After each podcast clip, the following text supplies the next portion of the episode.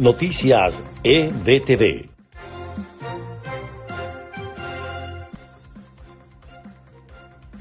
Este es el resumen de Noticias EBTV en podcast. A continuación, las informaciones del día jueves 21 de enero. Les estaremos acompañando Freddy Machado y Susana Pérez. Comenzamos. El Tribunal de Apelaciones de Barlavento en Cabo Verde autorizó que Alex Saab, testaferro de Nicolás Maduro, espere su extradición a los Estados Unidos en arresto domiciliario. El presidente interino de Venezuela, Juan Guaidó, descartó que el régimen de Nicolás Maduro logre un acercamiento con el nuevo gobierno de Estados Unidos. Ratificó que seguirá trabajando para lograr la transición política pese a las amenazas. El Parlamento Europeo pidió a las otras instituciones de la Unión Europea y a los países del bloque que reconozcan la continuidad de la Asamblea Nacional electa en Venezuela en 2015, encabezada por el presidente encargado Juan Guaidó. La resolución aprobada también insiste en reconocer como última libre expresión de los venezolanos en un proceso electoral a la Asamblea electa en 2015 y a su presidente Juan Guaidó y a la comisión delegada.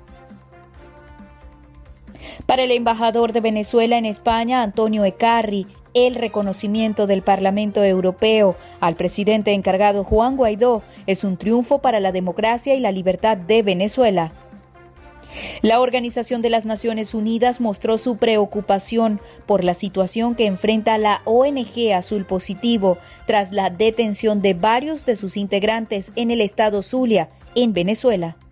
Y en notas de Estados Unidos, el presidente de Estados Unidos, Joe Biden, firmó la orden ejecutiva para agilizar la vacunación contra el COVID-19 junto a la empresa privada que incluye a gigantes como Amazon y con las que además exige cuarentena a todas las personas que viajen a Estados Unidos.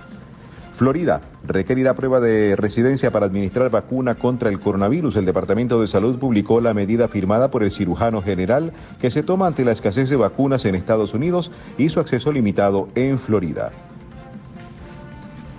La cifra de muertos por COVID-19 en Estados Unidos superó la más reciente jornada a las pérdidas del país durante la Segunda Guerra Mundial, según las estimaciones. Los casos de coronavirus en Florida llegaron este jueves a 1.613.884, luego de reportarse 12.873 nuevos positivos y 161 muertes, con lo que el total de fallecidos pasó de 25.000.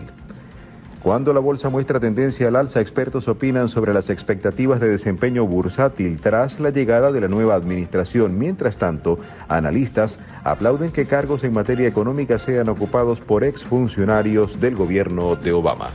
Este fue el resumen de podcast de EBTV Noticias, preparado por María Gabriela Rondón y presentado por Susana Pérez y Freddy Machado. Les invitamos a mantenerse actualizados con las noticias de Venezuela, Estados Unidos y el mundo a través de nuestra página www.ebtv.online. Hasta la próxima.